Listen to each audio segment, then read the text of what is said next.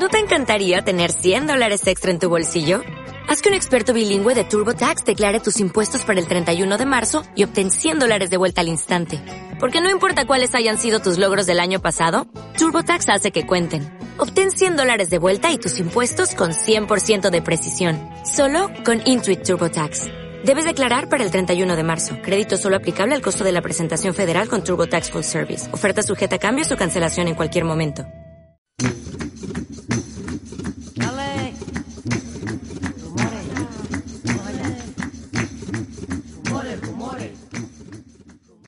Un balance de Nutrialia en este 2014 en líneas generales.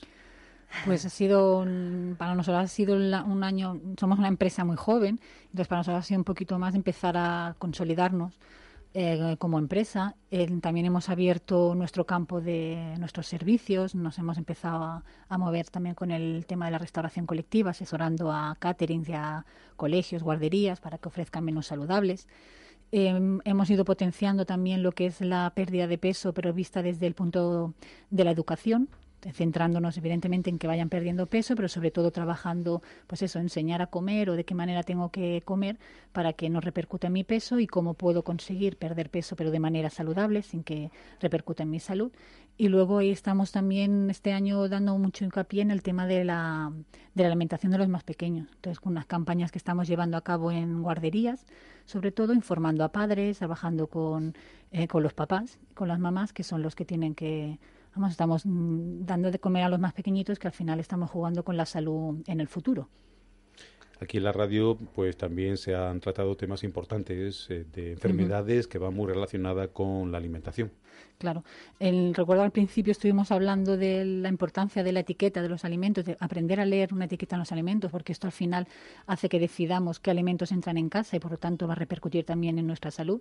Entonces hemos dedicado varios, varios días a hablar de cómo interpretar una etiqueta, incluso llegamos a comentar, a repasar lo de las leches, viendo, comparando distintas marcas, que según la marca e incluso el precio. Descubrimos que algunas eh, marcas blancas están mucho más baratas que mm, las marcas de toda la vida y tenían la misma composición nutricional. Claro, ofrece un producto de similares características, tanto en calidad como, como nutrientes que las marcas más, más fuertes. Hemos también recomendado que estos temas, aunque ahora estamos haciendo un pequeño balance, en el próximo año, 2014, si Dios quiere, vamos a seguir insistiendo en estos temas. Incluso vamos a repetirlo, porque evidentemente los que se enteraron hace algunas semanas eh, lo saben, pero siempre hay nuevos oyentes que se suman a través de la sintonía de Onda G de Radio, porque eh, yo siempre digo que si se hace zapping en la televisión, también se, hace, y de qué manera en la frecuencia modulada, es decir, sintonizando la radio. Por lo tanto, también hemos tocado otro tema que es la de las botellitas milagrosas de estos eh, componentes lácteos que te dicen desde que te levanta en los anuncios que te refuerza el sistema inmunológico, que te previene la gripe, entre otras. Las leches fermentadas con los lactobacillus. Eso, por ejemplo. Que también. Hemos advertido que, mm. hombre, mm, quien quiera gastarse el dinero de más porque le sobre, perfecto, pero que no es necesario. Que son, son interesantes como cualquier otra leche fermentada, pero que no es la publicidad que se le ha dado con el, sobre todo con el tema del sistema inmunitario y las defensas. Y se le sigue dando, ¿eh? ojo. ¿eh? Sí, incluso ya, incluso ya tienen, ahora si te fijas la publicidad es mucho más subliminal, porque está prohibido. sobre todo a una marca en concreto se le ha obligado a retirar la publicidad en la que hacía, hacía referencia directa a eso. Danone puede ser Danone, ¿no? Podemos hablar de marca. Lo que pasa es que mm, como ya toda la campaña que llevan haciendo años atrás, ya sin necesidad de decirlo, simplemente que yo en el anuncio saque una bufanda, y a un niño que está contento, ya rápidamente en la memoria de todos está que eso es para el sistema inmunitario, aunque ya no lo digan. Eh, hay varios países de Europa que le ha puesto la cara colorada a la y con razón. Sí, sí. Bueno, pues se les, en principio se les ha hecho retirar ese tipo de publicidad. Lo que pasa es que ya no, no lo dicen, pero claro, en la memoria nuestra está y cuando yo veo que necesito para levantarme, para estar mejor, no hace falta que me digan para reforzar mi defensa, ya lo sé yo. Consuelo, apunta tú algo que lo está hablando todo Susana, que le ha cogido, Le ha cogido el, rollo y el gusto al micrófono. Sí, sí. Pues bueno, yo también quería comentar un poquito que hemos tenido este año también, 2013, la gran oportunidad de participar en las conferencias TEDx. En unas conferencias que se hacen a nivel internacional, que creo que nacieron en Nueva York, en Estados Unidos. Y bueno, la primera vez que se han organizado aquí en la provincia de Cádiz ha sido esta vez, que se hicieron en el Museo Atalaya tuvimos el honor que una compañera vuestra fue la que, Ana Carrión, la presentó. Y bueno, nos invitaron a participar en ella y ahí justamente hablábamos y ahí hicimos nuestra pequeña aportación de qué está pasando hoy día con la alimentación, con el tema de la publicidad, con el tema de que nosotros pensamos que es hora de que la ciudadanía pase a la acción y tome conciencia de todas las repercusiones que tiene a nivel de salud esa, esa alimentación y todo el peso tan grande que tiene esa publicidad tan fuerte, ¿no? Que las grandes industrias alimentarias pues realizan en todos los soportes publicitarios y que a la contra el consumidor tiene poco apoyo de, para, para saber tener una postura crítica, discernir entre la realidad y lo que y lo que no es tan real. Y bueno, nosotras en esa en esa conferencia pues animamos desde aquí a todas las personas que, que nos escuchan hoy que puedan eh, visitarnos en nuestra web y en, en, YouTube, por ejemplo, pueden buscar ahí conferencias T Atalaya y bueno, un poquito ver cuál es nuestra filosofía, cuál es nuestra postura y tomar un poquito de conciencia de, de, qué está pasando, ¿no? Porque sabemos que la industria alimentaria utiliza, pues como hablábamos antes, mm, todas sus armas y técnicas para... Y entonces llega a confundir mucho al consumidor. Y tanto y tanto, ¿no?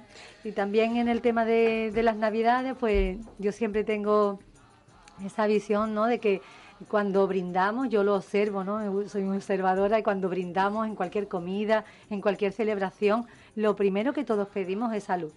Esas copas que chocan y que salta ahí todo lo que es salud y que con qué facilidad pues hacemos actuaciones en nuestro día a día para que esa salud la, la echemos por tierra.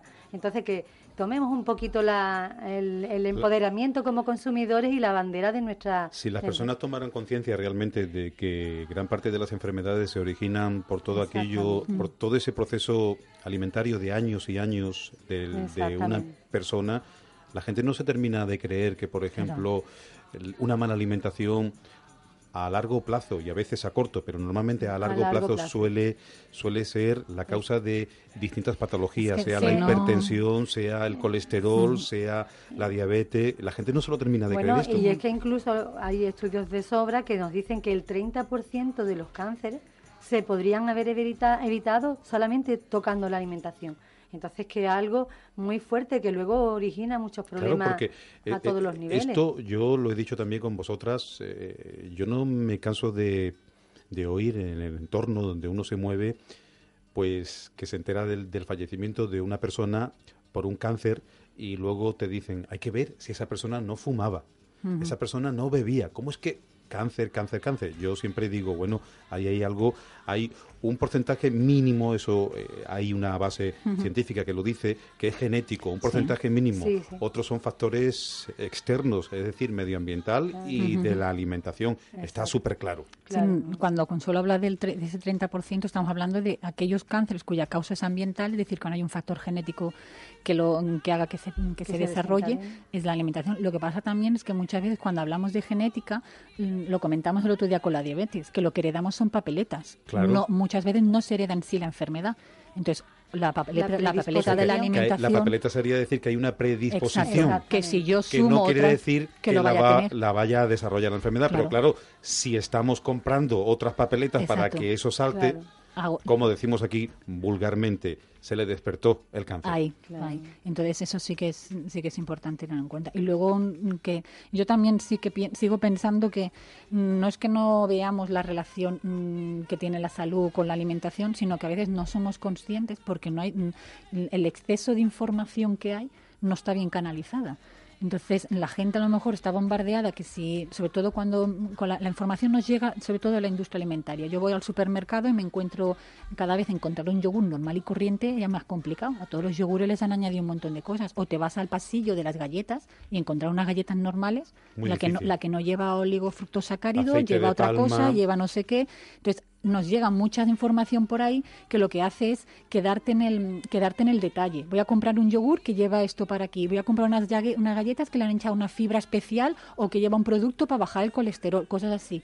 Nos quedamos en el detalle y realmente no profundizamos. Entonces, mm, nos así que vemos que hay mucha gente que tiene la sensación de que come bien, de que se alimenta, y por eso, como tienen esa sensación de que comen bien, pues dan por asumido que su salud también irá bien. Entonces, cuando empiezas a ver realmente o a, enseñarles o a explicarles qué es comer bien, entonces empiezan a ver que sí que en su alimentación faltan muchas cosas. Entonces, ya no es tanto de que, de que no faltan y sobran otras, ¿verdad? Que no es que no se quieran enterar, sino que realmente no se han dado cuenta de, esa relación, de, que, de cómo están comiendo y cómo debería comer para que fuese mejor. Es lo que tú dices, pero yo tengo mi teoría que hay gente que pasa olímpicamente aún teniendo un caudal importante de información. Por ejemplo, yo veo en, muchos hogares donde he estado presente cómo abusan, por ejemplo, en el almuerzo con la Coca-Cola. Una barbaridad.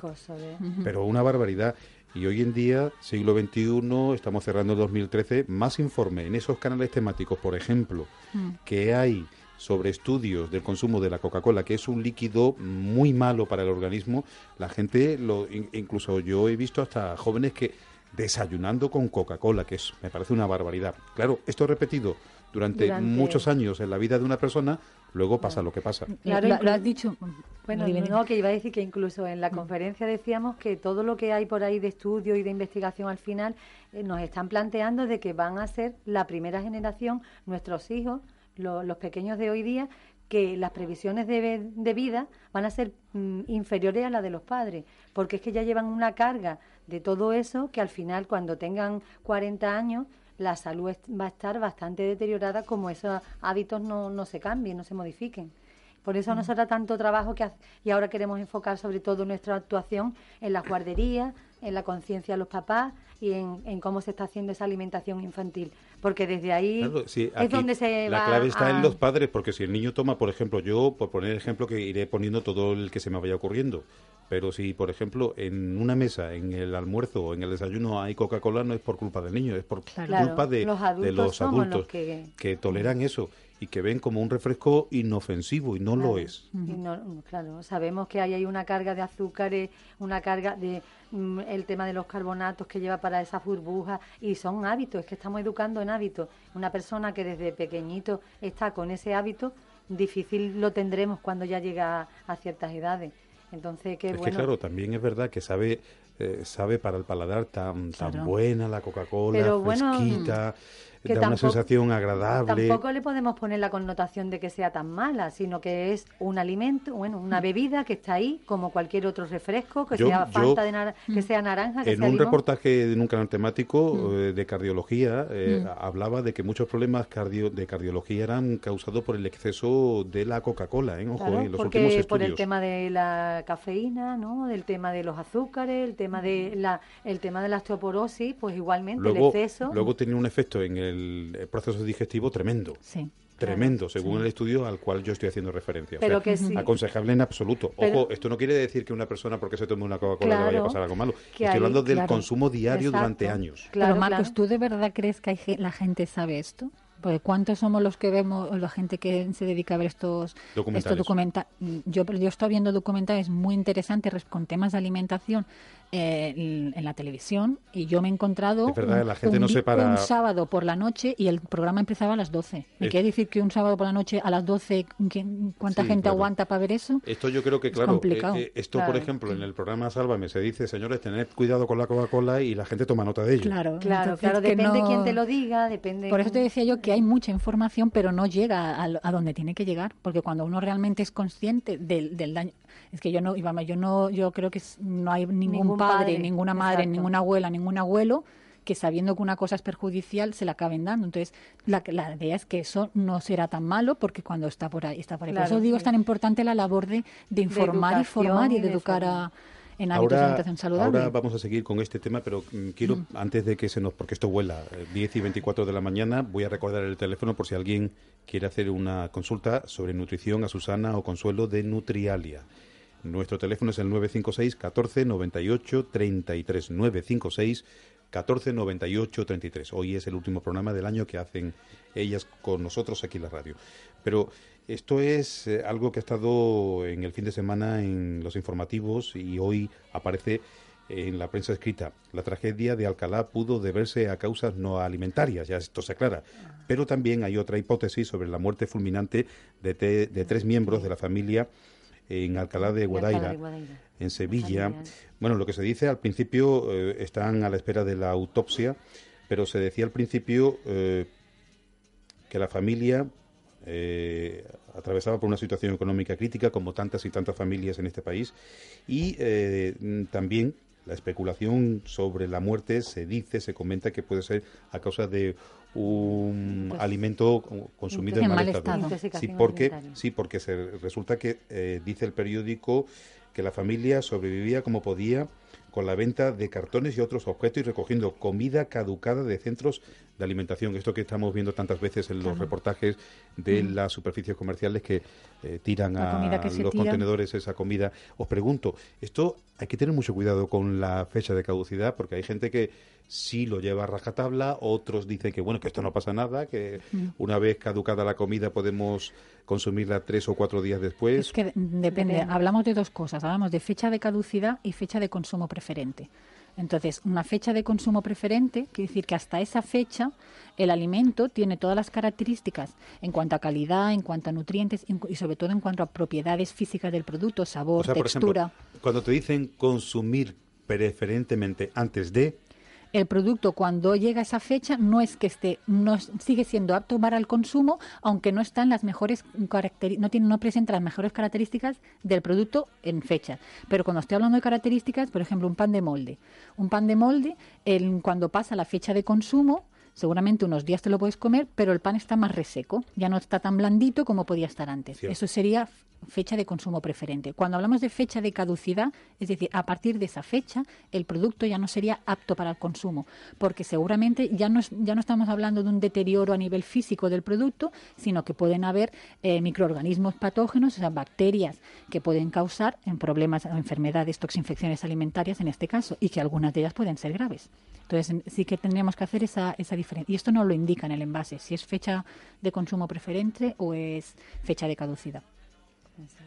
Por ejemplo, vimos eh, hace unos meses como el ministro de Agricultura, Miguel Arias Cañete, hacía referencia que yo me como los yogures caducados. Claro, porque en los yogures hasta hace hasta hace nada eh, la normativa se obligaba a fecha de caducidad, ponía fecha de caducidad, entonces de hace unos meses para acá se aprobó que fuera fecha de consumo preferente, que en realidad es más acorde con, con, la, naturaleza del producto. Un yogur que se pasa unos días no se puede seguir consumiendo, lo que sí que el, el, consumidor va a notar que el producto está más ácido, tiene un punto más de acidez. Eso es porque las, las bacterias que hay dentro, pues hay más bacterias, hay más hay produce más mm, ácido láctico y hace que sea que tenga mayor acidez.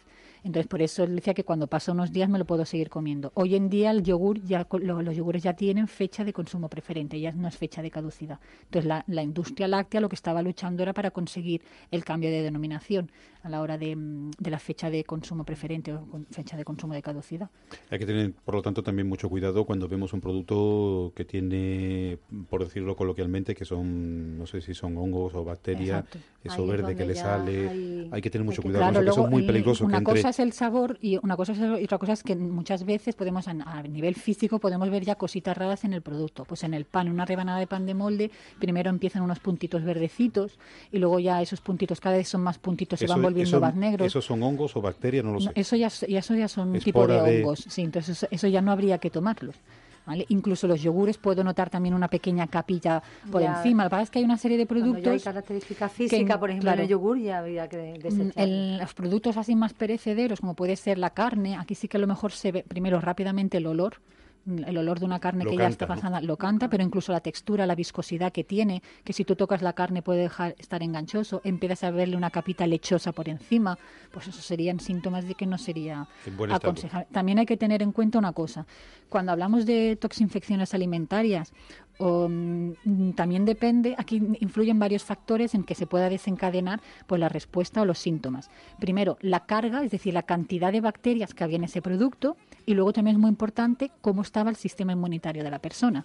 Entonces, a lo mejor en una familia mm, todos comen unos huevos, una mayonesa que se ha hecho con unos huevos en mal estado y resulta que solo, un, solo a uno de los a un miembro de la familia le afecta. Claro, aquí también depende del sistema inmunitario. En el caso este de la familia que estábamos comentando, habría que valorar que si ya tenían un periodo de malnutrición, mm. pues seguramente su sistema inmunitario tampoco. Claro, aquí dice que, yo he leído que la tragedia de Alcalá, eh, así dice en el titular de, del artículo o del reportaje, pudo deberse eh, a causa no alimentarias. Pero en principio se decía que, claro, esto es la gente lo primero que se ha imaginado, que como el buen hombre pues buscaba alimentos en estos lugares donde se tiran, que hay gente que es que yo conozco de aquí de Jerez, gente que, que sobre todo gente que está en el mundo marginal, en, el, en el entorno de los centros comerciales, como yo los he visto haciéndose un bocadillo con una bandejita que han cogido de chacina y se la han comido y bueno.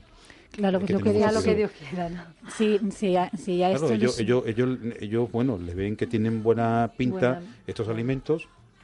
Realmente es que muchas veces también se quita de, de la cadena alimenticia estos productos con cuando le faltan dos o tres días para caducar. O, incluso, o incluso puede ser que se haya contaminado con otros productos que se han echado al vertedero, que también puede ocurrir. Claro, porque, el lugar donde se donde se tira pues está lleno de bacterias, evidentemente, un foco de infección. Una infección, una, patología así tan fuerte de llegar a producir la muerte es que tiene que haber ya hay una, algo mucho más potente, ¿no? Creo yo, que, que tiene que haber más Sí, otras causas. Habrá que, habrá que esperar la autopsia, como, como dice hoy, por ejemplo, el periódico. Bueno, volvemos a, lo esto aclarado, ¿no? Porque hay gente a lo mejor que en casa se saltan las alarmas y, y, a lo mejor tiene un yogur caducado y por esta noticia, pues, bueno, caducado no, dentro de ese periodo de consumir preferentemente. Efectivamente, ya lo va a tirar a la basura y ojo que no cunda el pánico, que esto es un hecho puntual y que habrá que esperar el informe de la autopsia, como decíamos. Bueno, Nutrialia es una empresa que también trabaja a título individual, personal, para la gente que quiera una dieta en condiciones. Lo, ah, lo lleváis a cabo, ¿verdad? Bueno, eh, sí que es cierto que también en nuestro principio enfocamos también mucho el tema de la dieta personalizada y demás, pero en el último año, como decía Susana anteriormente, hemos querido focalizar nuestro trabajo en la educación. Entonces, mm, la mayor parte de nuestro asesoramiento lo hacemos eh, cuando es a las personas en forma de talleres educativos talleres para la pérdida de peso, talleres para la lactancia infantil, para la lactancia materna, la alimentación infantil. Entonces, mm, todo siempre enfocado en la educación y en aportar algo más que una simple dieta, ¿eh? que es algo que queremos llevar hacia adelante porque para nosotras el tema de transmitir conocimientos y el que la persona ya sepa por qué esa, ese planteamiento de alimentación. No solo que te doy una dieta y te abandono ahí al que la haga y cuando termine, sino que sepas el por qué y que la incorpores en tu vida y en tu y cuando mm, en los grupos incluso cuando hablamos de dieta personalizada, muchas veces la, idea que tenemos o la idea que en la calle suele haber es que a mí el tomate me engorda, a mí me han, quitado el tomate, a otro le han quitado otro alimento. Entonces, cuando hablamos de una dieta personalizada es una dieta que se adapta a las características de la persona, no solo a las características de necesidad de alimentos, pues que haya un alimento que le siente mejor o peor, sino que una dieta personalizada es la que se adapta pues a cuántos son en esa familia, porque a lo mejor es una mujer y tiene que preparar una fiambrera para el marido, tiene que preparar comida para los niños, pues intentar que su comida mm, pueda, pueda adaptarse al resto de la comida de la familia. Eh, habrá que mirar mm, qué actividad tiene, pues si a lo mejor eh, trabaja eh, y se tiene que llevar la fiambrera, pues habrá que hacer a lo mejor una especie de los menús que se adapten más a poderlos meter en una fiambrera. Cuando hablamos de dieta personalizada es eso realmente, no es que haya algún alimento en concreto que a mí no me vaya bien y no me lo coma, sino que valoras todo, todo, el, entorno, de, esa persona para que la, el ponerle la comida, el marcarle un desayuno, un almuerzo, sea lo más adaptado a ella y que esto le permita sobre todo mm, ponerlo en práctica, porque muchas veces ahí el problema de muchas dietas es que son tan raras son tan difíciles de llevar que si las primeras semanas las llevas muy bien, pero como todo está tan separado de lo que es tu día a día, de lo que es tu manera de funcionar, al final las acabamos abandonando. Claro, el objetivo no es solo el conseguir un peso saludable o el conseguir bajar un colesterol, sino el que la persona incorpore una forma de alimentación que ya de ahí en adelante pues sea una alimentación con las recomendaciones de consumo de cada grupo de alimentos y que ya le mantenga así saludable y en la mejor eh, situación toda su vida que no sea una dieta que la tengo ahora, sí que a lo mejor hay momentos en los que hay que hacer cosas más drásticas, porque el cuerpo eh, se bloquea en un momento dado, pero el cuerpo es sabio. Nosotros en nuestro día a día lo vemos que cuando incorporas todas las verduras, todas las frutas, las raciones de pescado, de esto, de legumbres, cereales, es que dice la persona, estoy comiendo más y estoy perdiendo peso. Es que el cuerpo cuando le falta cualquier nutriente, se bloquea, se hace ahí sus actuaciones y pone freno a, que todo funcione bien. ¿Cómo tiene que actuar una madre cuando tiene, se encuentra con un hijo, con una hija que relativamente en una edad demasiado joven comienza a comer de forma compulsiva? Es decir, que no le basta lo que se le pone, sino que quiere aún más y más y todo lo que coge lo pica. Esto es un comportamiento, entiendo, eh, Susana y Consuelo, que si no se controla desde los primeros síntomas, se puede desmadrar la cosa para el joven. Aquí primero hay que tener en cuenta que muchas veces nuestra relación con la comida es un mm. síntoma de otra cosa. Entonces, lo que hay que ver primero es intentar buscar qué es lo que pasa. ¿A qué te refieres para que lo entienda Mira, por ejemplo, cuando voy a poner el ejemplo que se ve muy claro con el tema del sobrepeso. Normalmente las personas, y esto es muy fácil escuchar, personas que tienen la sensación de que toda su vida han estado a dieta. Pues que han cogido peso, luego hacen una dieta y vuelven a bajar de peso, y ahora pero vuelven a recuperarlo, pero vuelven a bajarlo. Entonces yo aquí digo que cuando se han hecho este tipo de dietas, lo que se ha hecho es tratar el síntoma. Por ejemplo, cuando yo, si yo tengo la mala suerte que me caigo y me rompo un hueso de la pierna, cuando yo voy al hospital, lo primero que hacen en el hospital es darme algo para calmar el dolor. O sea, que lo que han hecho es calmarme el síntoma de esa fractura, que es lo que a mí me duela. Pero claro, cuando me dan la pastillita o me ponen el pinchazo para el dolor, al médico no se le ocurre decirme vete para tu casa porque esto ya no te duele sino que te hacen la radiografía y una vez que se ve que el hueso está roto, pues lo que harán es inmovilizarlo, pondrán el yeso, la escayola o, la venda, el vendaje que tengan que hacer. O sea, que tratan las dos, las dos cosas. Tratan por un lado el síntoma, que es que te duele, y por otro lado tratan el, lo que ha originado ese dolor, que es la fractura con el problema de la obesidad o de muchas enfermedades, mm, de muchos comportamientos que tenemos con la comida que a lo mejor no son los más adecuados, realmente detrás hay otra cosa. Eso simplemente es un síntoma de que hay algo. Muchas veces utilizamos la comida para suplir otra carencia.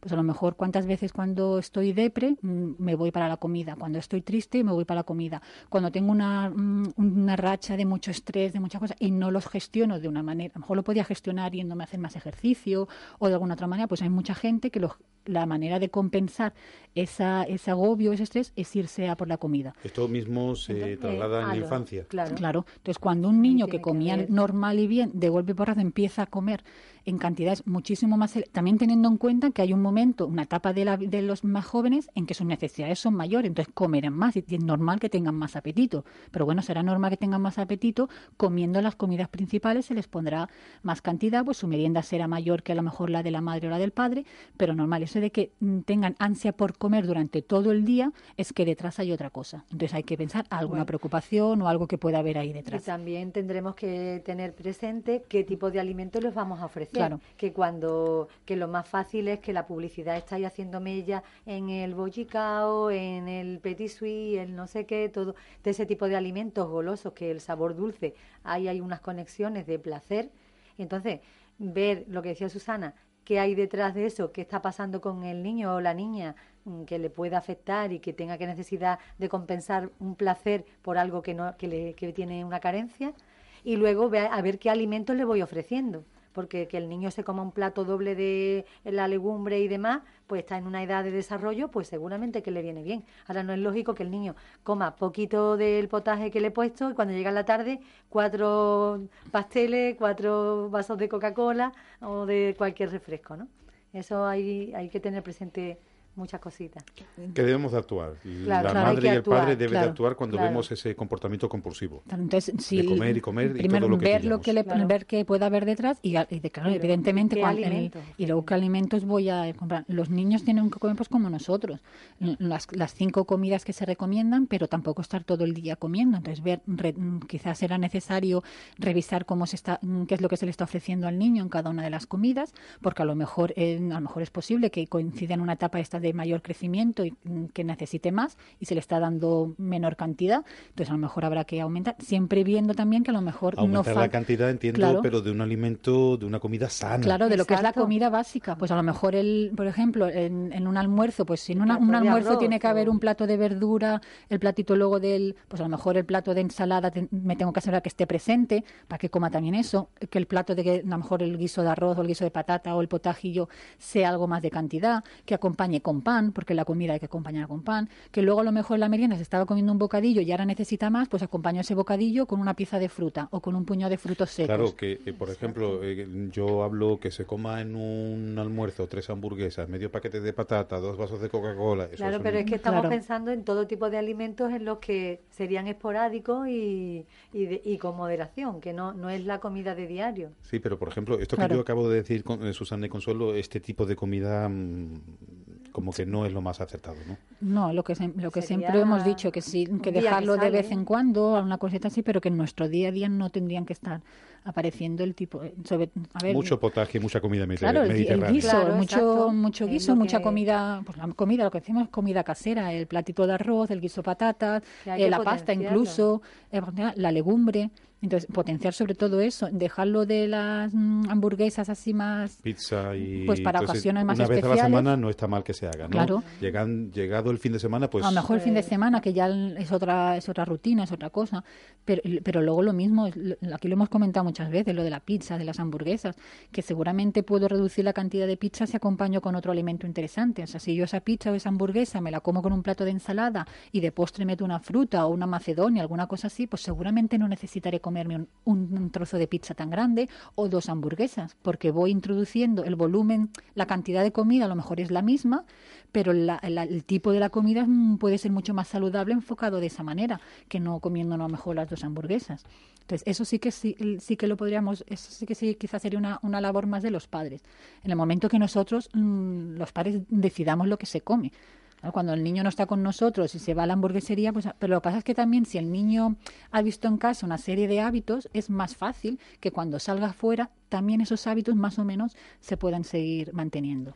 Por eso nosotros también este año estábamos apostando y uno de los servicios que, que vuelvo a recordar, yo creo que cada vez que vengo lo recuerdo, el tema del asesoramiento familiar porque muchas veces la familia está ahí un poquito perdida de estar eh, comiendo bien o incluso no se lo ha planteado o tiene ese problemita del niño y bueno, que sepan que desde aquí Nutrialia pues también estamos ahí para ver, venga, qué estamos haciendo en la familia, qué retoques se pueden hacer que, y asesorar y, y servir de apoyo a todas las familias que vean que tienen ahí cualquier inquietud o cualquier necesidad, pues que sepan que estamos a, su disposición.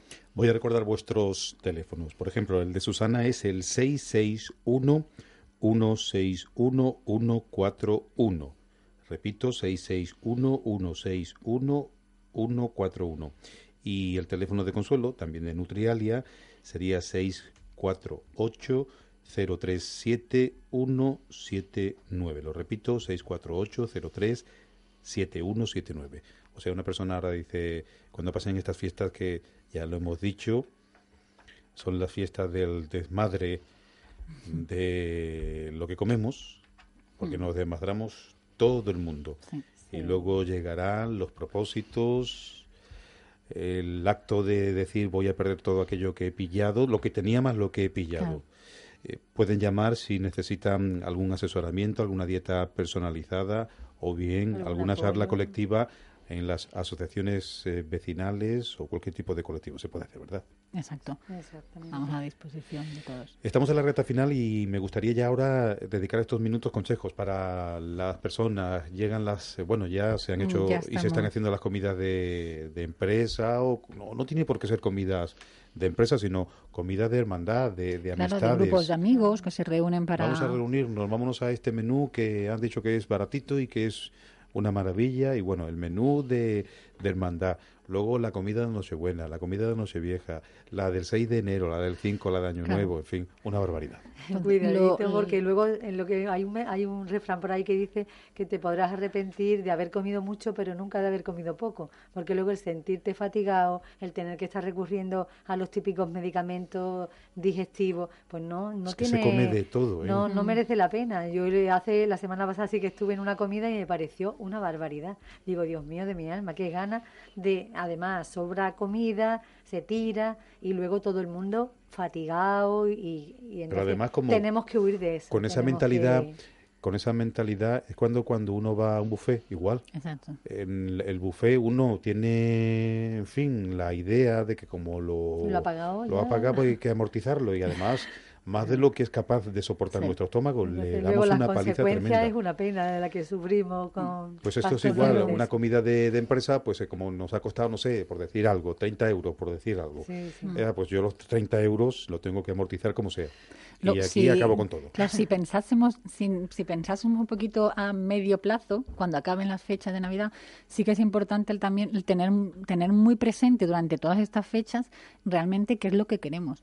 Porque si, estamos hablando cuando se hacen, se miran la, las cifras de con la evolución del peso en, la, en estas fechas, se habla que la gente puede coger entre 2 y 5 kilos de peso. Mm, todos aquellos que alguna vez hemos tenido que ponernos a dieta para perder peso, que vean lo que les cuesta perder esos 2, 5 kilos. Y en el poquito, en lo poco, con el poquito esfuerzo eh, que, que, cuesta el, el, ganarlo.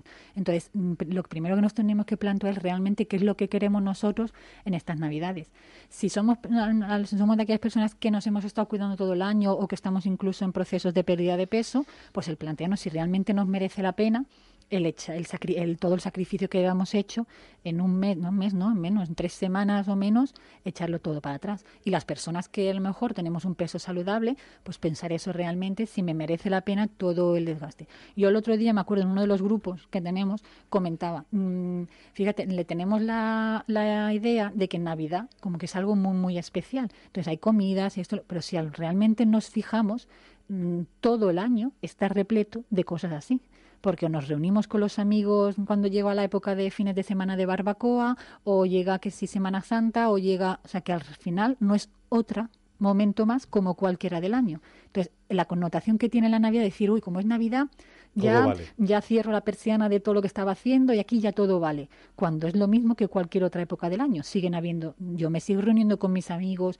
y haces comidas que si comes fuera seguramente puedes comer más de la cuenta, que si se hacemos las barbacoas, que si nos vamos a la playa y llevamos todo el mundo la comida se come más. También el verano es una época y, verano no es un mes, son tres meses. Entonces que al final tenemos cuidado todo el año, pues porque no vamos a seguir prestando atención. Que, el, que, sí que es importante que a lo mejor en estas fechas aparecen una serie de alimentos que no tenemos el resto del año o incluso en casa se hacen una serie de platos pues que porque son más laboriosos o porque mm, son más tradicionales de estas fechas los hacemos ahora. Bueno, pues entonces una cosa que hacemos es disfrutémoslos. Si llega un momento que no es lo cuando tú te sientas a una mesa y, y, empiezas a comer, a comer, a comer, llega un momento que lo que comentaba antes Consuelo que ya estás hasta fatigado. Entonces llega un punto que incluso esa comida que podría apetecer, podría ser muy apetitosa, muy gustosa, muy placentera, deja de serlo por haber comido más de la cuenta. Entonces, al final, lo que tenía de bueno eso, lo acabamos tirando hacia atrás. Claro, porque aquí no estamos diciendo que la gente no, no o sea, se prive de las comidas navideñas, ni mucho menos, sino que dosifique todo aquello, que no comamos compulsivamente. Yo lo que digo es que, claro, yo le decía, mm, desconectar el piloto automático. O sea, que ser conscientes de que, primero, mm, yo tengo que ir a la comida, al encuentro que vaya, con las ganas de disfrutar primero, no solo se disfruta con la comida, porque nos rodeamos de amigos que a lo mejor no estamos todos los días con ellos, te reúnes con familia, o sea que el disfrutar las fechas también implica el disfrutar de eso, de las amistades, de la, de la conversación, de que los juegos que podamos hacer, de que las risas que podamos echar, o sea que la comida es solo una parte más de todo el disfrute. Y que luego eso, que realmente cuando te sientes a comer a la mesa, que disfrutes lo que estás comiendo. Y en el momento que tú estás comiendo sin detectar el sabor al alimento, simplemente porque voy a probar aquello, porque voy a comer un poquito más, porque como ya mañana me pondré a dieta o cuando acabe las fichas ya me pondré en plan estricto, empiezas a comer una cosa que ni encuentras sabores, ni, ni lo disfrutas en el paladar, y luego, o, ya te estás tan saciado que ya incluso tienes malestar físico. eso no es disfrutar de, la comida. Muy mecánica, muy mecánica. Entonces, tomar conciencia y, realmente disfrutar de las fechas, disfrutar de las comidas de Navidad, de las comidas con, con los amigos, con los compañeros, llegar a disfrutarla. Entonces tengo que eso tengo que planteármelo. Entonces que realmente qué es lo que quiero. Se puede conseguir mm, llevar un peso más o menos saludable durante estas fechas o, no coger mucho, porque a lo mejor es normal que podemos coger un kilo y todo porque se come, comeremos algo más de lo que estamos acostumbrados. Otros pero que no, es, no suele comer en el año. Pero que no es no es no es difícil el disfrutar de la Navidad mm, de una manera más saludable. Y que no hay que sufrir. Claro. decir, porque claro, aquí con el mensaje que estamos dando, cada uno lo interpreta lo que se está diciendo de una forma bien distinta. Ojalá la gente lo interprete en positivo, que no estamos mm. diciendo que aquí la gente vaya a sufrir. Ahora, como he oído en la radio, que no se puede... No, si eh, es lo que tantas veces hemos dicho con el ejemplo, por ejemplo, de una pizza. que no necesariamente si compramos el fin de semana este alimento eh, tenemos que comer la tarta entera de la pizza.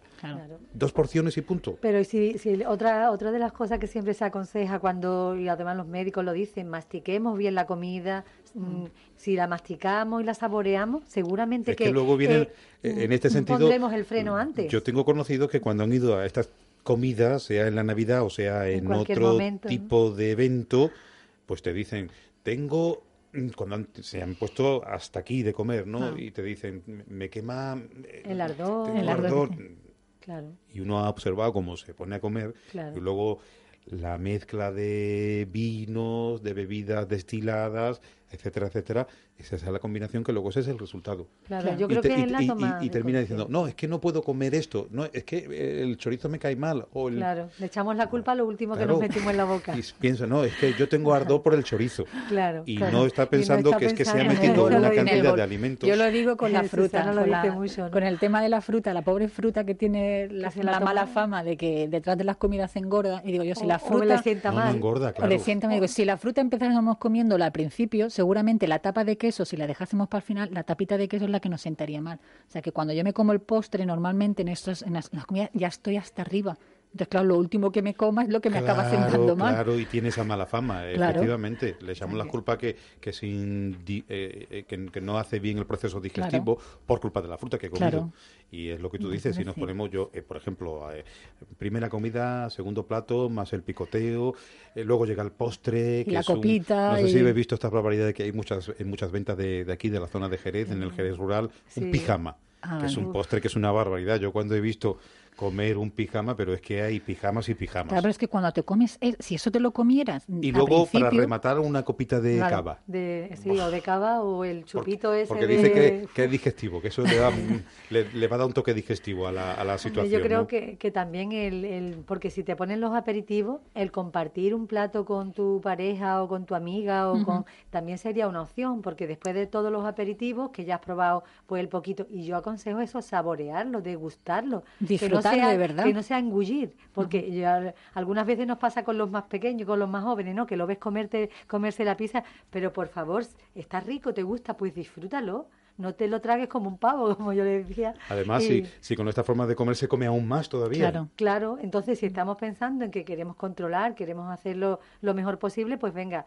voy a todos los aperitivos que yo estoy recordando en la última comida. Vamos a probar un poquito de cada cosa, saboreando, disfrutándolo. Yo como deprisa, ¿eh? tengo ese defecto, pero, pues eh, pero tengo mi límite. Es decir, el hecho de que como deprisa a veces no quiere decir que sigo metido. Pero te das cuenta de que no llegas a disfrutarlo, el sabor y la textura. Sí, pero a, veces es yo creo que es más la costumbre de las prisas. Por ejemplo, yo salgo de aquí a la una, voy corriendo para casa, sé que luego a las cuatro tengo que entrar otra vez, pues ese hábito me hace e, ese tipo de comportamiento que luego llega el fin de semana y, lo, tiene, y lo tienes ahí. bueno, para, ya también tenemos las capacidades. Ah, sí, sí, sí, pero que quiero decir que quiero decir que hay gente que tiene este hábito, yo dosifico lo que como, aun comiendo deprisa, dosifico, sé que por ejemplo, poniendo el ejemplo de la pizza, eh, de dos porciones no me paso.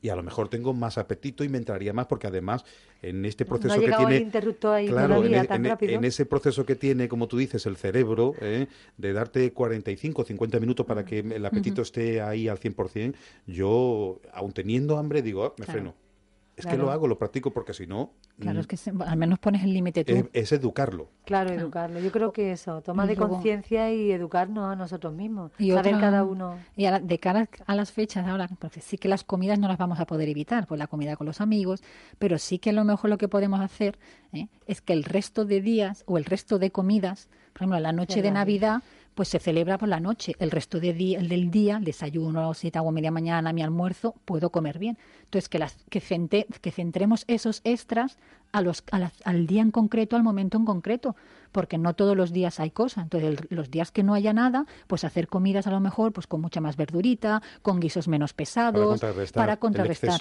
porque una de las cosas, yo estoy convencida que no es, el peso no se coge solo en los días estos de Navidad, sino se coge porque empezamos ya, ya que estamos, que si hay, pues ya que tengo polvorones, pestiños y no sé cuántas más en cosas en casa ya, pues ya todos los días empieza un poquito. Y ahora ya, total, si ya por la noche voy a pasarme, pues hoy al mediodía tampoco tampoco voy a ir con tanto cuidado, total por la noche, y al final se alarga, no es solo las comidas contadas de las celebraciones, es que acabó arrasando todos los días con algo. Entonces, el tener eso también, también claro nos puede ayudar.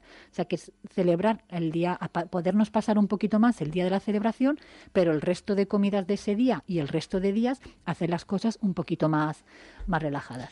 Como tú dices, la cena de Nochebuena será muy copiosa, normalmente suele ser así. Al día siguiente pues tomemos algo más suave. Yo también lo, recuerdo mucho. Si tenemos que compensar esos excesos, compensarlos siempre después, no compensarlos antes, porque si no vamos a ir con mucho más apetito a esa comida. Yo digo, por ejemplo, si la noche de para la noche de Navidad, pues a lo mejor antes de salir de casa, si lo voy a ir a celebrar en casa de algún familiar, cómete una pieza de fruta, incluso dos, para no llegar a esa comida con mucho apetito, porque entonces voy a comer mucho más.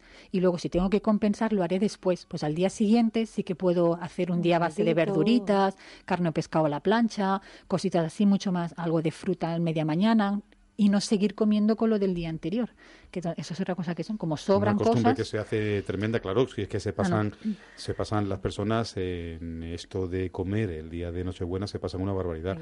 ¿Qué pasa? Pues lo que dice en este caso Susana, que al día siguiente hay que aprovechar todo lo sobrado. y, lo sobrado no es poco, ¿eh? Claro, no El otro día tengo familiares que hacen las dos fiestas, el día que hay la fiesta y el día siguiente queda tanto que también se, reúnen otra vez. Entonces, si, si hay gente que está haciendo dieta o está controlando el peso, yo le recomiendo que y han hecho la comida en su casa que den las sobras porque que preparen tapers para toda la familia y que se lleven sobras.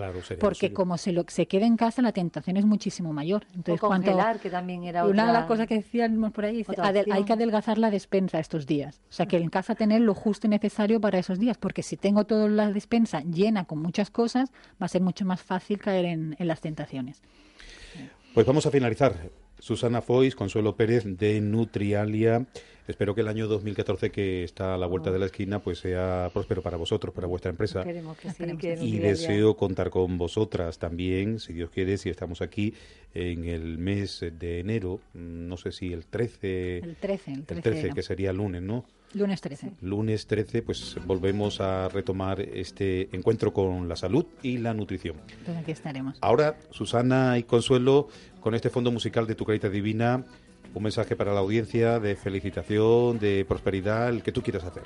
Pues que aprovechen para seguir cuidándose en estas fechas y sobre todo desearles que el año que entramos sea un poquito mejor que este.